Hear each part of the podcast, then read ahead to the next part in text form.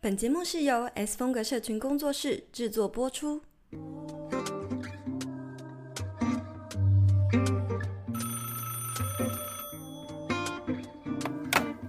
，Hello，听得到吗？有声音吗？喂喂喂，有，Hello，我是青椒。欢迎回到 Hit Me Up 下班打给我的第八十六集。今天这集呢，来到了自媒体经营系列的第二集啦。那我们今天就是要来聊聊关于一些大家对于经营自媒体上的一个迷思的破解。那过去呢，开始其实一个 YouTube 频道，或者是你开始经营的社群，通常啦，应该都是基于记录生活，或者是出自于好玩，或者是写写部落格啊，当做日记这样子。不过呢，近年来许多人开始经营自媒体呢，就是非常直觉，它的目的性很强，就是要透过社群来找到它的商业模式，甚至希望可以开始斜杠啊，开始创业，又或者是说希望透过个人品牌呢去推广它既有的商品或服务。肯定呢，大家在网络上也听过非常多人呃分享很多经营自媒体变现的方法。不过呢，今天就要来分享那坊间的那些传说是真的吗？如果你也有这样子的迷思，今天一定要听到最后哦。在开始之前呢，我们要来念一则五星评论。哎，这个念出来我有点尴尬，给你念。哎，你不是说很期待要念吗？怎么突然推给我了？突然突然退缩，你知道吗？啊，突然这个魔大哎、好啦好啦，那我我我来念好了，我还是觉得有点可怕，我是怕骂到别人，不过也很感谢这位粉丝的肯定哈。这位同学他是 X Y Z 零四零九，他说呢很用心的节目，主题与内容没有脱节，逻辑清晰，节奏感好，又有重点，不会有出戏感，而且呢内容一直在突破，有新意。哎，下一句换你。最重要的给我就对了。对，他说呢，听久了会觉得别，我原文复述，我没有带个人情感哦。听久了会觉得别的节目怎么都没进步，变得很挑剔，导致现在能听的节目没剩几个。其实我看到这个评论是蛮开心的啦，但一想到要分享出来还是有点尬哈。非常感谢 X Y Z 你的肯定跟支持哟。好，那如果你是我们节目的忠实听众，也别忘了留下你的五星评论，分享给你的朋友，也可以追踪我们的 Instagram 账号。嗯每个月呢也都会在现实动态开放 Podcast 提问哦。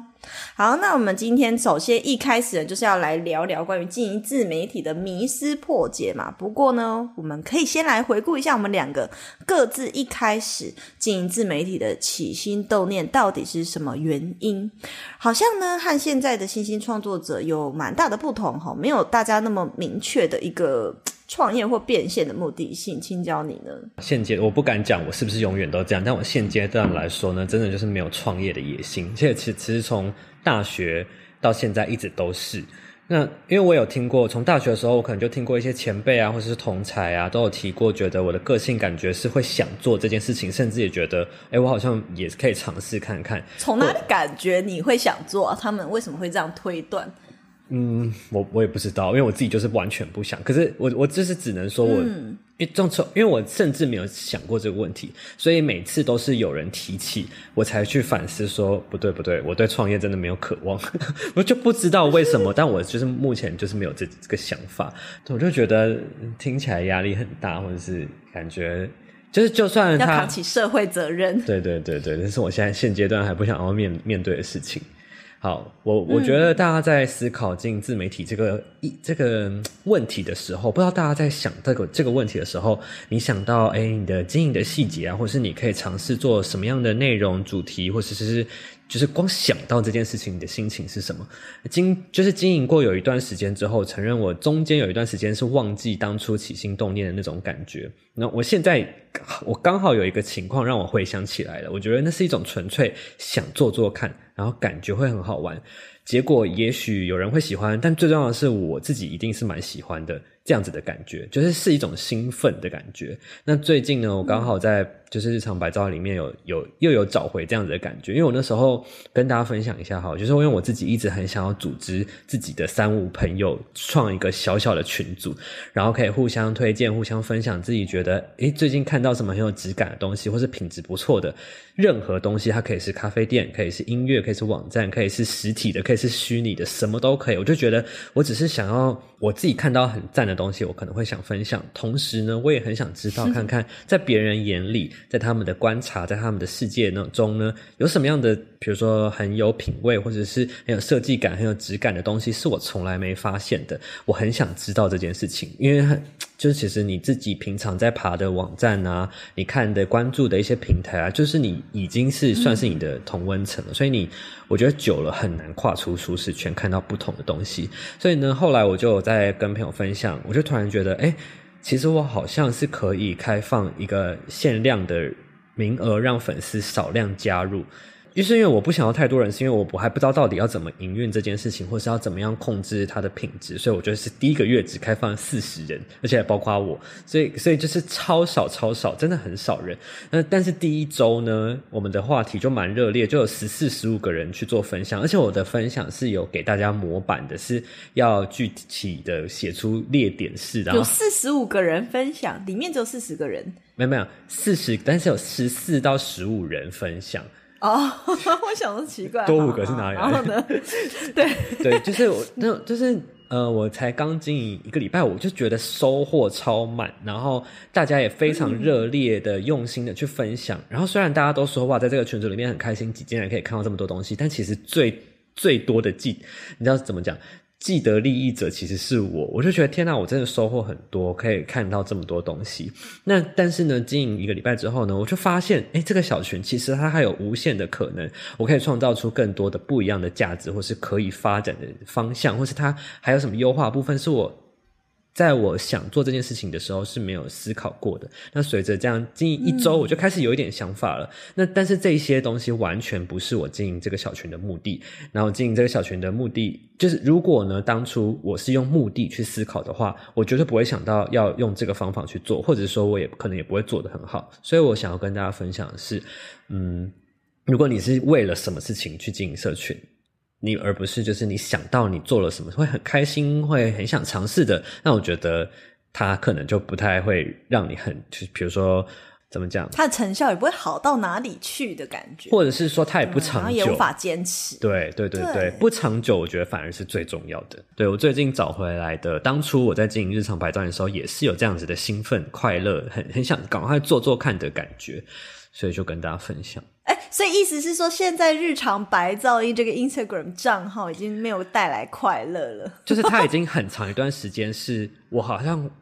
哦，这边我也可以跟大家详细分享。就是当你经营过一段时间之后，你会发现，你会知道你的什么样的内容是大家喜欢的，什么样的内容是受欢迎的嘛？毕竟我就是你在经营的过程中熟，所以我后来发现，哎，视觉就是大家喜欢的，所以我会为了可能需要在。有更多的流量，或是说让带更多人看见我，我会想刻意去产出这方面的内容。可久而久之，它就变成一个目的了。你你你想要去做这件事情，就不再是开心或兴奋。所以，所以我才真的有一段时间是真的已经忘记那种，哎，我想好想做这件事情，好想做做看，好想试试看，尝试看看。那现在我我因为这个小群，我觉得我有点找到突破口，然后我可以之后再跟你分享我接下来想要怎么样调整自己的内容。青椒讲到一个很大的重点，那就是说。如果你带着一个目的性，那当然不是不好，你就是可以提前的规划嘛。可是呢，如果我们有这样子的目的，可是去做的时候，并不是那么的快乐，或这件事情对你来说，并没有那种怦然心跳的感觉。我觉得三号 你就坚持不下去，那坚持不下去，你就无法产出，无法产出，那就是等于没有成效。OK，那我自己一开始在经营的时候，其实我的目的应该也是跟蛮多老粉丝都讲过很多次了啦，青椒应该听过一百万遍了。娘胎就在听这件故事了，最好是。那你妈妈胎教做的不错，从小就在听 你我的故事，是不是？好啦好啦，胎教是你的那个墨西哥的故事，这样。真的真的，好啦，我一开始的也很单纯哈，只是想要接案而已，就是我。真的完全，我虽然当时已经在做社群编辑，就是已经踏入社群行销这个行这个圈子，可是我也没有想过要把社群当做是我一个变现的来源。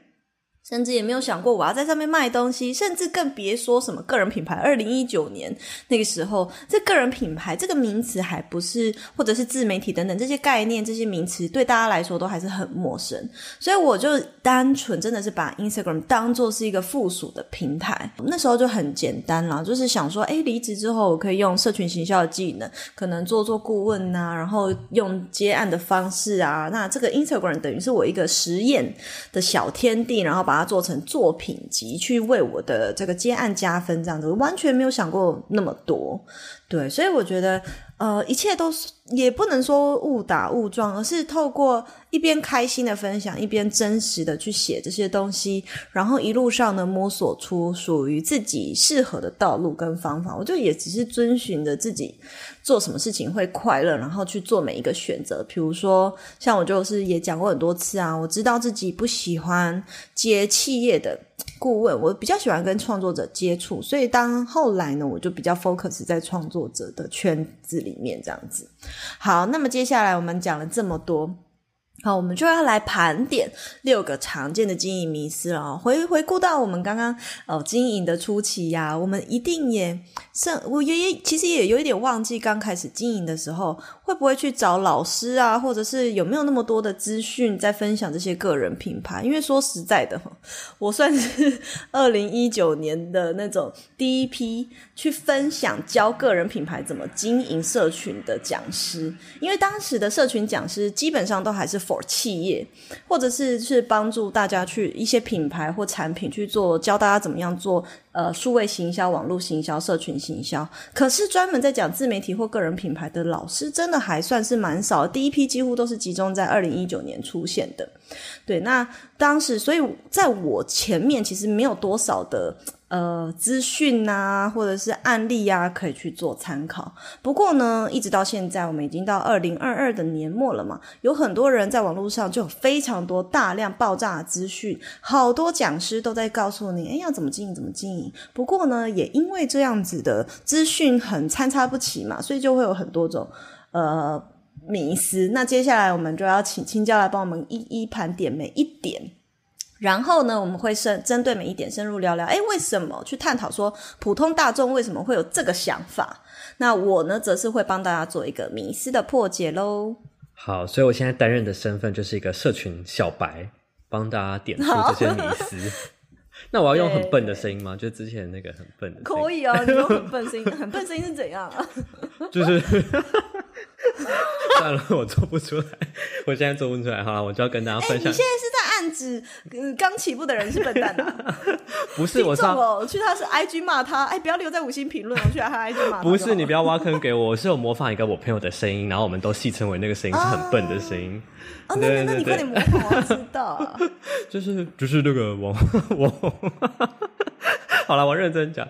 第一点呢，迷思呢，就是经营自媒体有粉丝就叫做网红或是 KOL，因为网红这个意思对于我们来说就是网络红人。那他红人这个词呢，其实很广义，就是很多人知道他而已。那这个红是好是坏是言上，呃，是从一个社群使用者的角度来说呢，是没有到这么这么重要的，就是只知道哦这个人很红，或者说这个人爆红了。那我们如果不是他的受众的话，我其实根本不了解他，所以呢，我就只我们就是会统称他们为。网红，那我们不知道他们做了什么，可能是知识型的内容啊，或者是说他做了什么不可思议、不可理喻的事情。其实从这个语言的角度来说，粉丝受众是不在乎的，好像只有在乎这个人是不是够红，粉丝数够多，够多人知道他，这样子对我们来说就是有在经营自媒体。对，没错，哎，真的超多人，我也听过很多创作者分享说，呃，他他妈妈或他身边的朋友，以觉得他经营自媒体就等于想红，想当网红这样子。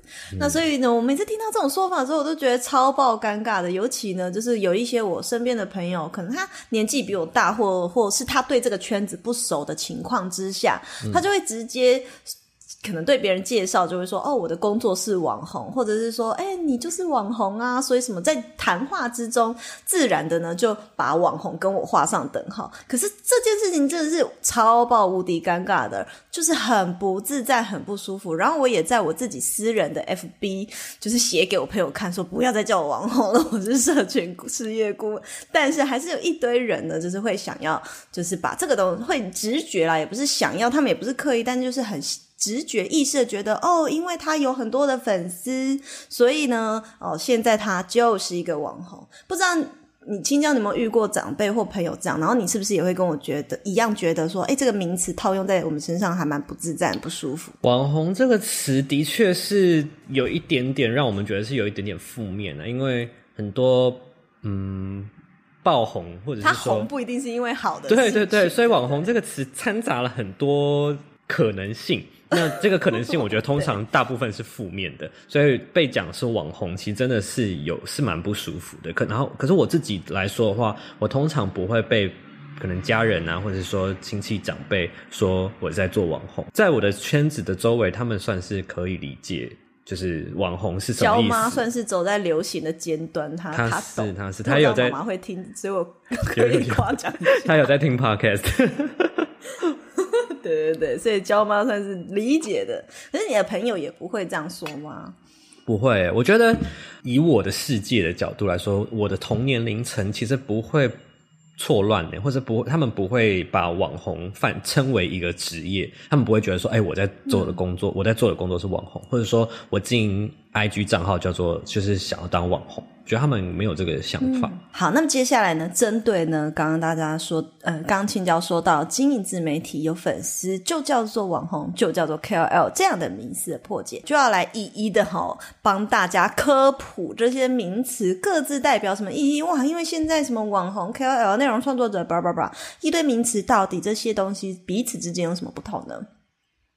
首先呢，网红它指的是在网络上呢突然爆红、有声量的人哈，像是过去啊，可能我举一个几个比较很经典的例子啊，虽然有点老派，但是哎，讲人家老派不太好，但是反正就很经典，比如说 Hold 住姐啊、泛舟哥啊、来来哥啊、什么哥什么姐的，有没有这些呢？其实呢，他们可能是都是透过网络新闻的报道，所以呢，突然一夕之间的爆红，也不一定是呃新闻媒体，也有可能是从网络的媒体。出来的，比如说爆料公司啊等等的啊，谁拍到了什么？那那一则贴文呢，突然被大量的转发，所以这个人呢，突然被大量的人在网络上被认识，所以他其实就可以称之为网红。但是其实这些人可能他们自己本身个体并没有特别经营社群，也就是说。其实他可能只是透过某一则贴文，或是别人的分享，然后他他自己突然红了，他自己也不知道。但是呢，他也没有把这些流量可能转换成粉丝数，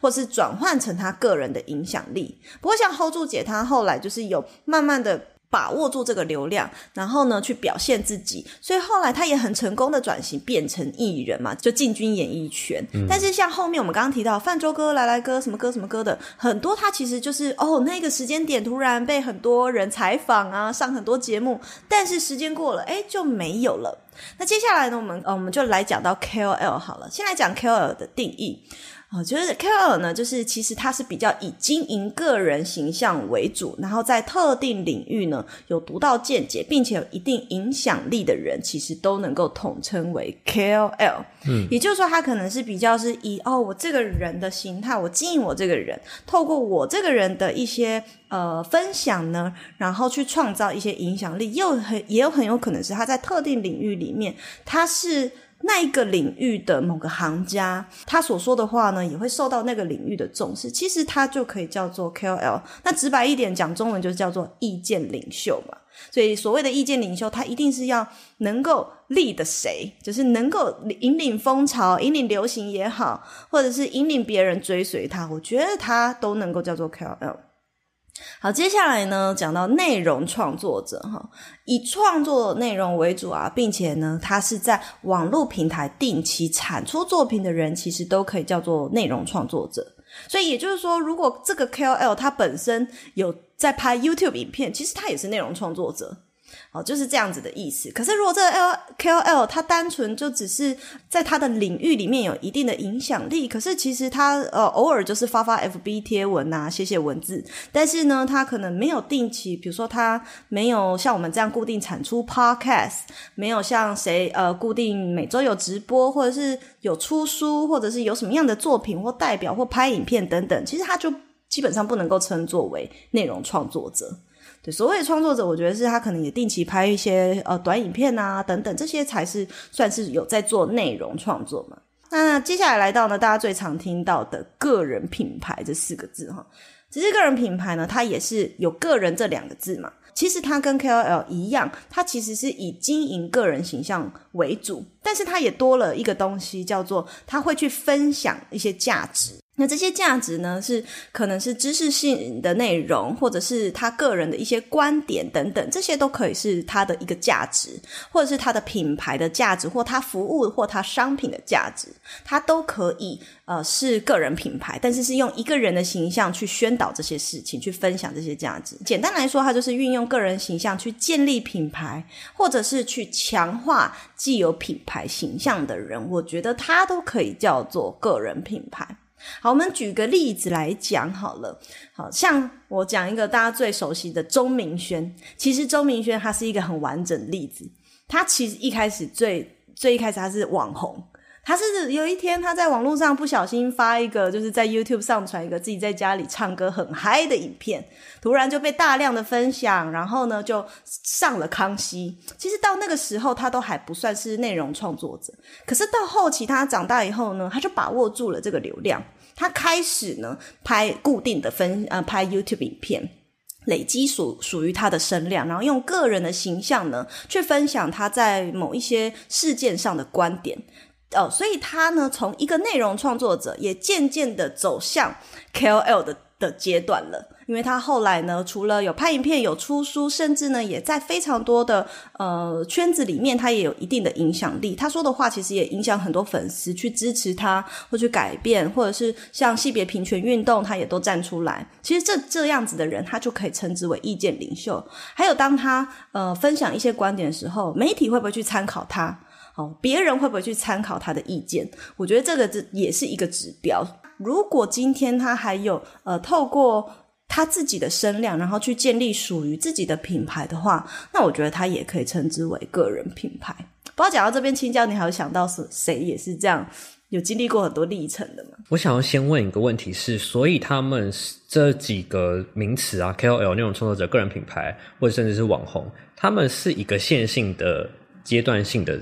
的曲线吗？我觉得完全不是诶，因为你不一定会先爆红。才成为一个创作者嘛？你也很有可能是创作者做了很久，突然被演算法翻牌，然后突然爆红。然后呢，你把握住这个流量之后，就成为那个领域的 KOL。所以就是真的是不一定。对对对。嗯，那至少如果不不把我网红放在内，内容创作者、个人品牌这两点，我觉得他跟他红不红比较没有关系嘛，跟他在做什么事情有关。但 KOL 的算是比较是。有一定影响力、有地位的人才会在网上变成从内容内容创作者，或是从个人品牌，有可能会延伸变成 KOL，是这样子的感觉吗？对，因为 KOL 它其实不一定要在网络上，它才能叫做 KOL。比如说，比如说好了，Vogue 的总编啊，安娜温图，他其实本身他也不是网红啊，他是 KOL，他是时尚圈的指标的意见领袖。可是他是不是他是不是呃网红？他是不是个人品牌？他是不是内容创作？他完全不是，对吧？哦，这样子当然应该有可以理解，他在他的圈内是有一定的影响力。当然，当然，安娜温图我觉得他有点太崇高了，在他的影响力是非常大的。但可是我觉得，即便是只要有一点点的话语权，其实都可以称之为 KOL。不过呢，就像嗯，最近也有很多人说，其实他自己本身不喜欢被叫做 KOL。嗯，为什么？其实因为这个词在台湾的行销圈内被很多很多品牌滥用，就其实他们都会觉得说，只要你有一点点红。那甚至连王美啊、王帅啊都可以叫做 KOL，但其实真的，呃，还原它的原意来讲，KOL 它本身的意思是意见领袖啦。嗯，对。那国外也更长，其实国外不太会讲 Key Opinion Leader，不会讲那么长，国外都是讲 Influencer。你讲 KOL，其实呃大部分的人也听不太懂，讲 influencer 比较多。嗯，嗯，了解。你是一个很有创意、有想法、想要玩社群却又找不到伙伴一起经营的自媒体创作者吗？PPCC 创作者爆米花计划开放招募啦！这个脸书社团可以让彼此互相激发创意，还有灵感，一起创作。每半年会有一次大型聚会，每年呢更会一起玩不同的社群串联活动，共享流量，凝聚社群力量，让彼此有更多的机会被看见。现在就立刻点击下方链接查看加入方法吧。接下来第二个迷思呢，就是经营自媒体就等于创业。好，为什么大家会有这个样子的迷思呢？就其实我觉得，嗯，在没有深入的去自己了解这个产业或者是经营自媒体的这个整个过程的时候呢，大家能看到的、接收到的，就是很常会是那些台面上已经大获成功的自媒体创业家，比如说像阿迪好了。我们就会认为说，经营自媒体不论何时，但最终的目标可能就会走朝向一个创业的过程中，一起去收割这个经营来的粉丝的这种感觉。哎，你是在暗指阿弟在收割粉丝啊？没有，我用我用这个，有人，分享给他听怎么办？我用这个迷思的说法去揣摩阿弟对不起。不会不会，我们没有，然后他不会听到的。没有那么厉害，是对不对是？好好好，我我觉得还有一个原因，是因为啊，我们很常被一种广告打到，就是经营自媒体、创业再也不难之类的，跨出你创业的经营自媒体的第一步，就是常常会把创业自媒体这两个关键字 keyword 放在一起。对不对？你看到那个那种广告，你心里的第一个想法是什么？就是有一种诈骗感，就是还要再 promise 一些 promise 一些，你知道看起来很缥缈的这东西。不正确的观点呐、对对对，嗯，自媒体的定义又是什么？我们现在又要来科普。只要你是公开经营一个账号，你就是自媒体，你就是一个媒体，你就是一个公开的自媒体啊。所以，呃，如果你今天娇妈也公开经营一个 Instagram，那她就是一个自媒体啊。哎、我妈也经营过、哎，我妈经营过一个万人的社团呢、然后那时候还甚至有什么东森新闻，她包那个社团就是分享。我忘记是分享什么事情哦，分享去哪里玩还是什么的，然后还有很多什么新闻云的都会加入，然后去搜搜刮新闻是他们分享的对对资料，然后去当做新闻这样。那所以其实你只要是公开经营，对，都叫做自媒体。目的呢，可以是像我刚刚说，我妈就单纯的分享去哪里，就单纯的分享，或是呢生活记录啊、作品累积，或者现在也有很多人会作为求职加分的要求，真的不一定是要创业。就像你一开始，你一开始应该也只是单纯就是想要分享你你喜欢的东西跟兴趣这样对对对，完全手作啊。完全没有想过它会变成一个作品集，或者说就是求职加分的选项。对对对对，真的，真的好啊！因为我觉得，哎，听说用自媒体去求职这件事情，到底是不是真的呢？我倒觉得真的是会加分的，因为毕竟像我就是看到青椒做的这个日常白噪音的账号，然后所以就邀请他来工作室工作嘛。所以后来呢，则是呃，有很多人会透过像经营自媒体或是个人品牌，然后在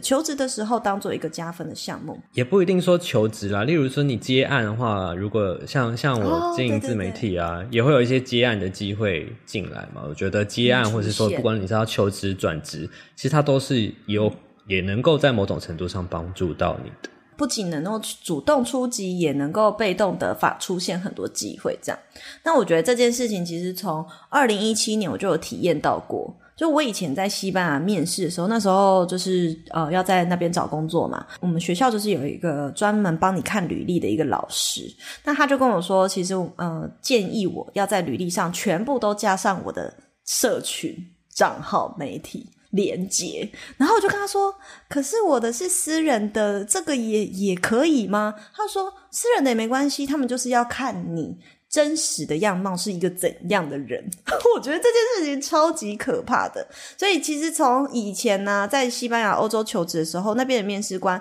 就已经蛮重视这一块，他们会去看你有没有认真的在过你的生活，你是你会怎么样去分享在社群，你的观点是什么，你会怎么去经营你自己。他们很在乎这件事情，而且，嗯，我不知道是不是我那个产业是这样，可是，呃，据我所知啦，大多数如果你是要去应征比较大的公司，那边的公司都会要求你放上去。我自己觉得这件事情蛮神奇的耶，因为对我自己过去来说，如果是一个一个没有要想着要经营特殊的内容，我就单纯记录我的生活，或是记录我平常的日常生活的话，我会很难知道我到底要打什么样的文字，就是我要怎么样，就是到底要写什么，要分享什么。然后他们说日常的观点呢、要要从这个你的账号里面可以看到你日常怎么样思考啊，或是你对这个世界的一些看法。我觉得其实这件事情不容易耶。我现在回想起来还是觉得不容易耶。不知道大家听众觉得，哎，你们自己在经营自媒体的时候，经营自己的账号的时候，会怎么样去分享？比如说你对这个世界的观点，或者是近期发生的事情的一些想法，就大家真的会这样做吗？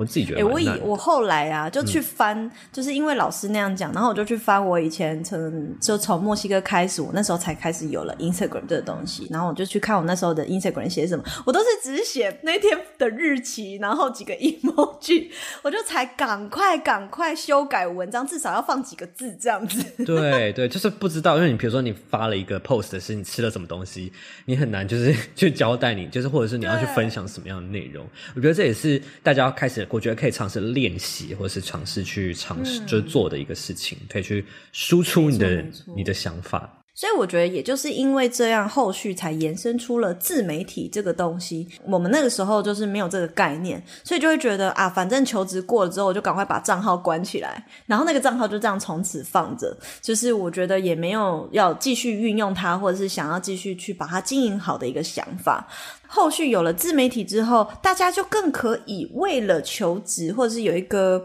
嗯、或者是为了累积作品集，或是分享自己更有条理的、更有规划的去分享，或者是去记录你的生活跟你的兴趣这样子。嗯，然后另外呢，我觉得也可以延伸讨论一下，像我刚刚讲嘛，经营自媒体，很多人觉得会像是创业，就等于创业。可是像派大的朋友啊，他听到个人品牌或自媒体，他们居然第一时间直觉联想到的是直销、欸。哎，我不知道你有没有遇过朋友也是这样啊？有，我想起来，你有一个朋友说我做直销啊。没有，他说我，他觉得我、哦我进到工作室之后，很像在做直销。然后我就说：“你到底知不知道直销的意思是什么？就是差别对我们没有任何否定的意思，但你知道直销在干嘛？然后我，你曾经有看过我在卖任何商品，或者是说，就是做直销应该要做的事情吗？可是，就是他就是觉得，他说了，他就是说很鬼吊诡啊。对，他说虽然没有看过，但是感觉就是我在很像在做直销，我就觉得这到底什么逻辑？对这个关联性到底从哪里来的？吼，后来呃深入这个产业之后，才有蛮大的了解。因为毕竟我们工作室也有很多粉丝啊，还有读者啊，他们本身嗯也有人是在做直销或者是做微微商嘛。那后来我发现，其实他们产业就本来就会有固定的讲师，会教他们要透过社群经营个人品牌来去销售他们的产品。哎，可是这件事情就代表个人品牌只是一种行销的方式，但并不代 并不代表个人品牌等于直销，好不好？大家？啊、我觉得应该是有太多萌萌生出来的小账号，他们就是可能五、五六百人，就是会开始用这种方式去诶推广一些服务或是产品，所以这样子很零星的这雨后春笋的出现，会让大家觉得诶好像很多人在做这件事情，或甚至会觉得好像很多人刻意在经营自媒体，就是在比如说什么酵素茶什么，你知道吗？学什么学啊你？对 对对，这种感觉，巴西莓果茶，对对对对。赶快进入下一点，不然又要得罪人。啊，我觉得我们就是连环得罪。好，第三点迷思呢，就是呢，一定要日更才能提提高触及。为什么大家会有这个迷思呢？会想要，就是我觉得其实是可能是因为会想让大家持续的、不断的看见自己，一天没看到自己就很怕自己被忘记，然后。我，我觉得更多的可能是希望在短期内看到一个比较明显的成功，所以呢，就是尝试用提高这个更新的频率来刷新这个自己的出浮出水面的这个次数，然后比起这样呢，他们可能会忽略说，诶，我是不是其实应该要提高质量，反而是觉得提高频率比较容易这样。大家呢下意识当然会觉得，哦，我发越多账号就动得越快嘛，有点像是你不断的踩油门，车子当然会跑得越远呐、哦，可是呢，呃，这个逻辑说对是对，但是说错也有一点，我觉得不太符合人性。原因是什么哈？因为毕竟我们还是人类嘛。当你每一天都追着要发日更的东西的时候，这个质量会不会掉下来？肯定是会掉下来的啊！就是你没有办法。兼顾这个量，然后又要写出一个很精致完美的贴文，你可能图片就会突然做的很丑，或者是文不对题这样子，或是没有打中大家的痛点。所以我会建议啦，我觉得呃频率来讲，其实要看你的你的产业类别，你经营的账号类别。如果你是新闻媒体，诶，一天起码是二十到四十则起跳啊。但是如果你是个人品牌或者是创作者的话，我们今天就针对创作者做建议，会建议是说，其实你每天发反而会觉得洗版，粉丝可能会觉得你到底在干嘛，然后质量呢也。可能会觉得你你分享的东西没有什么深度，所以我会建议啊，个人品牌你要增粉的话，哈，每周呢至少是两到三篇就好了，最多就三篇。那你也要挑呃，针对你的利基市场去挑选呃适合你的发文时机。比如说，如果你是知识型，我会建议你可能礼拜二到礼拜四。那如果你是美妆啊，或者是呃旅游啊、生活类型的同学，都会建议你的就是五六日去发文。因为知识型你五六日发，谁要看啊？大家都都马被完美给洗掉了，谁还要看你发那种文绉绉的东西，对不对？好，那如果你只是想要维持现状不掉粉，则会建议呢，至少就是每周一篇即可，真的不需要日更。嗯，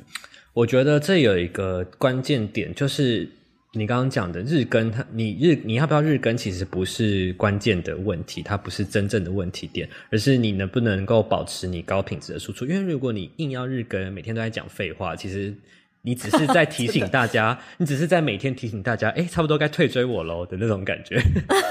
是不是 每天提醒大家，我写的东西很没用哦，别看。对对对，所以好，倒不如说呢，你每一次去把自己的品质拉高。那那些平台、媒体平台为什么可以一天发这么多？那是因为他们的有团队啊，他们很多人负责啊，所以他们才有办法出这么多贴文。但是我们自己在做个人品牌，重点就是要把品质顾好嘛，所以其实是容许。这个频率是可以容许大家一周两到三篇就可以了，不需要给自己这么大的压力。讲说他们有团队，这这一点我怕我的同事前同事们可能会 吓一跳。他心里想说：没有啊，我们是二十四小时爆肝完了发出来的，就是就算有团队，还是超精，就对了，还是还是得精这样子。好了，下一点。好，那第再来下一点，第四点呢是粉丝数越多赚的越多。为什么会有这个迷思呢？就是呃，我觉得不论是粉丝，不论是受众还是厂商。都会只能就是很粗浅的去看到粉丝数，然后看到哇，这个人有几百、有几万的粉丝，有几百、有几十万的粉丝数、有订阅数，就就感觉好像会愿意给更多的广告费或是代言费。但是呢，他们不知道，可能不了解行销的其他的环节啊，不知道导单啊，不知道导购啊，就是这些东西他们不清楚。反正只要流量够多，看起来数字层面够多的话，厂商好像就是诶会乖乖的掏钱给这些大型的创作者。自然而然呢，就会有很多很多创作者下意识就觉得，我如果能够把粉丝冲的越多，或者是我买粉丝或下广告冲更多粉丝，我就可以赚的越多钱。但实际上真的是这样吗？实际上当然不是哦。我相信有很多人已经听过蛮多次我讲这句话了。其实只要你是背后没有商业模式的人，即便你有粉丝，也不一定会赚钱，也不一定能稳定的赚钱啊。靠厂商的人呢，你就是只能看他们。们的脸色，然后重点是你一个月也不可能接超过三种业配，除非你跟浩浩一样，跟浩哥一样，直接告诉大家我就是叶配王，我每一个创作都是叶配盯起来。你直接是告诉大家你就是这样，那我觉得当然 OK。可是如果你今天本身是很注重个人形象，或是很注重你和粉丝之间的粘着度，或者是你是只有 Instagram 这个平台的话。那在这个平台里面，算是比较跟粉丝有一个很高度的亲密感。你一个月接超过三个叶配，其实对于粉丝来讲，你会觉得哇，你好商业哦，观感很差哦。这也是许多 KOL 呢会非常担心的事情。那另外呢，如果是接团购啊。你本身如果没有号召力，或者是你和粉丝基本上都是弱连接，其实啊，你也赚不了多少钱哦。因为团购的分润呢，真的是蛮低的。我看过很多，当然一定有非常多 KOL，我也有 KOL 学生，他团购做超级强的，就是超会导购，他真的靠导购。团购呢就可以赚得很不错，但是如果你你本身没有像这样子的强连接跟号召力，其实团购呢，呃，是一个也是要看厂商脸色呢。然后你也是不断不断的一直在发文，也会有一个业绩压力。团购其实真的没有大家想的这么容易。这样我觉得大家可能会听到一些创作者、一些 YouTuber、知名 YouTuber 会觉得，哎，团购好像可以带来不错的收入，但其实团购真的没真的是不容易。你你真的是无上限的要一直去发发发发发发。才会有转换，真的蛮累的。对啊，哎，我觉得其实团购啊，根本就是一个。好，现在这样讲，可能有一些厂商会讨厌我，但是身为社群事业顾问的我呢，还是 想要分享一下，就是我会觉得它是一个商业的骗局嘛，就是有很多人来教大家要怎么样做团购嘛。对。可是其实最大得利者是谁？其实是还是品牌啊。我觉得虽然说它是一个互利共生的状态，就是嗯，当然大家讲都会这样讲嘛。哎，你帮我卖东西，我给你抽成。可是实际上一。跟一般的接业配，我觉得它还是有很大的差别。因为接业配是一次性的，你是确保你只要有发文这个动作，你就可以拿到一笔钱。但是呢，团购则是呃，大多数的品牌没有那么好心，会给你固定的费用，它就是单纯的分润而已。对，大多数都是这样。对我接到的提案都是没有保底的，甚至可能连他们提供的商品都还是要退还回去的，就是很抠很抠的。对。所以我觉得大家还是可以去谈谈看，哎，可不可以有一个固定的费用、保底的费用啊？不行就拉倒，或者是怎么样，都是可以谈的。但是呢，呃，我主要要讲的是说，你因为没有那个保底的金额，然后你为了不想要辜负厂商的尬意，然后呢，或者是不想要就是白白的发文，你一定是会。而且你又看不到后台，就是多少人买单，你就会无限上纲的，一直想要分享，一直想要分享，一直想要分享。哎，拜托你分享那几几十则的贴文，几十则的线动，你都可以收多少钱呢？没错，这就是为什么有些品牌不想要跟你用合业配的方式合作。等于说你无无上限的提供了很多资源，那其实都算收费起来的话，早就超过那个金额了。对啊，其实啊，就所以才会有那么多呃中小型的品牌呢，他会认为，即便今天这个 KOL 没有帮我导到单也没关系，因为他觉得至少品牌知名度也打出去。没错。好，所以其实大家还是要思考一下哈，不是真的粉丝越多就越容易买单，因为我刚刚说的有也有学生他经营的很好，哎，但是问题是。他跟他的粉丝有很强烈的连接感，他有一定的号召力。我也有看过是有呃十几十几万追踪，或者是近将近十万追踪的 KOL，他狂接团购狂接，但是呢，他本身呃的的收益呢都还没有可能不到一万人追踪的这个 KOL 呢，呃或者是一个健身教练呢，他的收入还要来得高。原因是什么？原因是因为他背后就是没有一个固定的商业模式，还有就是。他的号召力可能非常的不足，这样子。嗯，再来第五个迷思呢，是内容要越有深度、越丰富，才能叫干货，粉丝才会喜欢。为什么会有这个迷思呢？我觉得是因为社群上面的短期爆红的贴文，就通常不只是社群了，可能诶文章类型的，它爆红也都是通常都是。农场贴文，如果有知识型的创作者爆红啊，通常呢就是他出了一篇很厉害的干货的爆款文，领领干货的那种，大家应该在 IG 上面常常看到。那这是我们从粉丝的视角中可以看到的唯一事实，就觉得哎，就是要做这种东西，大家才会喜欢，才会爆红。必须要老实讲一下哈，因为呃干货这个东西呀，其实已经慢慢的在退流行了，已经逐渐的让受众感到疲乏了。大家可以发现哈，从二零二二二年的六月，Reels 登台之后呢，下半年开始，社群的趋势其实已经渐渐趋向于更轻量化、更语量化的内容了。也就是说，过去我们在写一篇贴文的时候，知识型的创作者可能会想着要怎么样把这篇贴文的内容塞好、塞满，然后尽量呢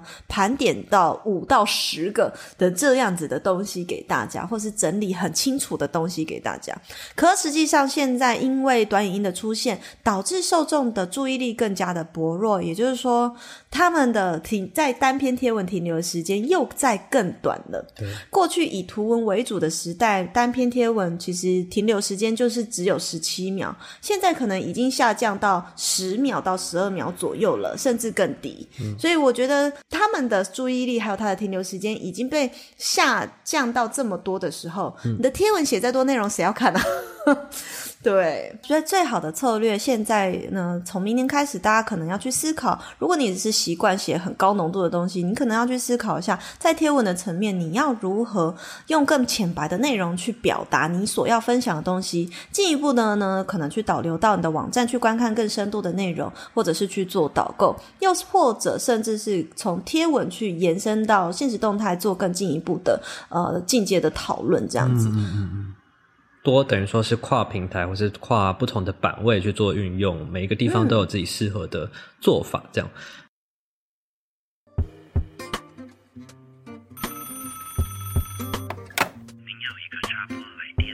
最后呢是要来跟大家分享啊，接下来二零二二年年末从十一月开始，我们就有非常多大型的一系列的活动要来。跟大家见面啦，所以呢，为了想让大家，哎，可能先，因为我知道，我们知道就是年底嘛，大家都有一些 budget 要去规划、去预、要去分分散。那我我觉得这个时候，我们可以先提供给大家看看，我们接下来会有什么样不同类型的讲座或是课程，跟大家知道。那如果你对这样的课程有兴趣的话，你就可以先把时间或者是说预算的留给我们。留起来。对，没错，没错。好，那跟大家分享，我们我们十一月十五号会开放报名一个最后我们今年最后一次的斜杠救援计划。这次的斜杠救援计划的标题非常猛烈，叫做“二零二三年自媒体 IG 行销趋势讲座”。就是呢，S 边会来跟大家分享明年自媒体的一些趋势的一些改变。好，在这场讲座呢，我会分享二零二三年即将大家，如果你是经营自媒体啊，或是品牌社区经营人，一定要知道的三大行销趋势：短影音行销、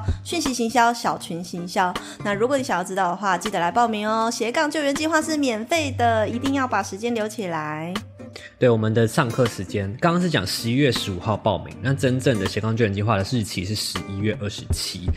好，那接下来呢，下一个活动是铁粉养成策略课。那这个的报名时间呢是十一月二十八号，真正的上课时间是十二月十七。那 S B 要不要跟大家介绍一下这是什么样的课程？对，铁粉养成策略课呢，基本上呢是针对呃，你是一个创作者，或者是只要是你是社群经营人或 K O L 呢，都很适合来报名。那我会提供呢一个就叫做铁铁粉养成金字塔，告诉大家从呃一个要如何把。Follower 呢，真正变成粉丝，以及呢，要如何进阶的把他们养成一群小群，忠实对你，不管你做什么都会爱你，都会支持你的人。OK，好，那我们呢，到时候呢，这一个活动它的课程呢，会有一个早鸟优惠价一八八零，那请大家呢，如果有呃兴趣的话，也记得要把时间还有预算留给我们哦。好，再来第三个活动呢是。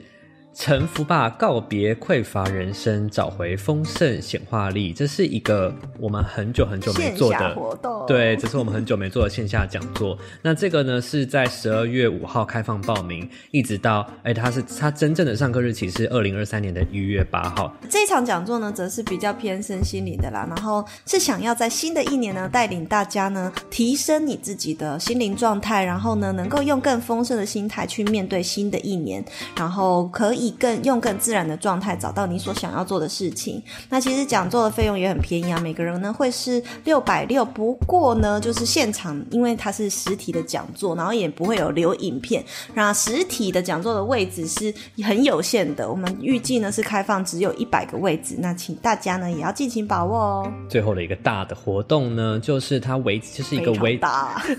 就是一个为期八周的丰盛意识体验营。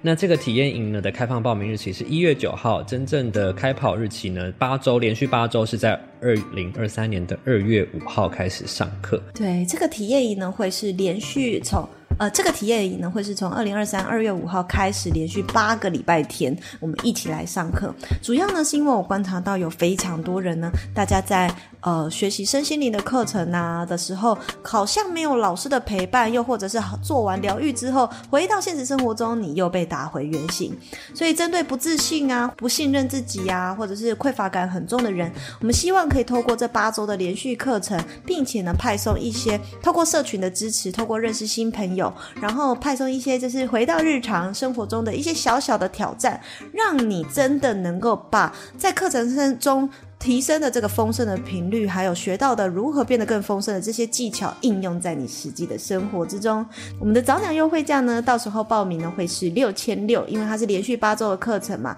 而且我们也会创建一个非常完整的丰盛体验营的生态系，让来让大家呢可以互相交流、互相学习。那么也欢迎有意愿的同学呢，记得呢也要把时间留给我们哦。其实现在听下来，它就是会一个非常完整的课程之外呢，它更重要的是，刚刚 S B N 提到的那个生态系的部分，是你加入之后呢，其实你就是可以，是不是就算是可以一直在这个。呃，小区这个群组里面，群组里面没有错，甚至我们会透过分组的方式呢，去找到一群属于你的灵魂小组，陪伴你的心灵成长。嗯，它算是一个蛮长期的一个东西，所以呢，如果大家有兴趣的话呢，就可以。哎，我们刚刚讲这么多，我相信你可能也记不太起来，但没关系。如果呢，你想要了解更完整的，呃，我们接下来年底的各项活动有哪些，然后报名日期还有价格，想要详细的了解的话呢，就现在立刻到下方的资讯栏。点选这个呃连接去填写表单，然后呢，我们会马上的寄出一封完整的一个年末的所有的活动课程简章。对，课程简章，对，这样讲听起来有一点压力好大，但是它就是一个我们所有活动的一个呃详细的介绍跟说明，然后寄一封信，让你可以呃更详细的去了解。那如果你有兴趣的话，就现在赶快点击吧。那我们下一集再见喽，拜拜，拜拜。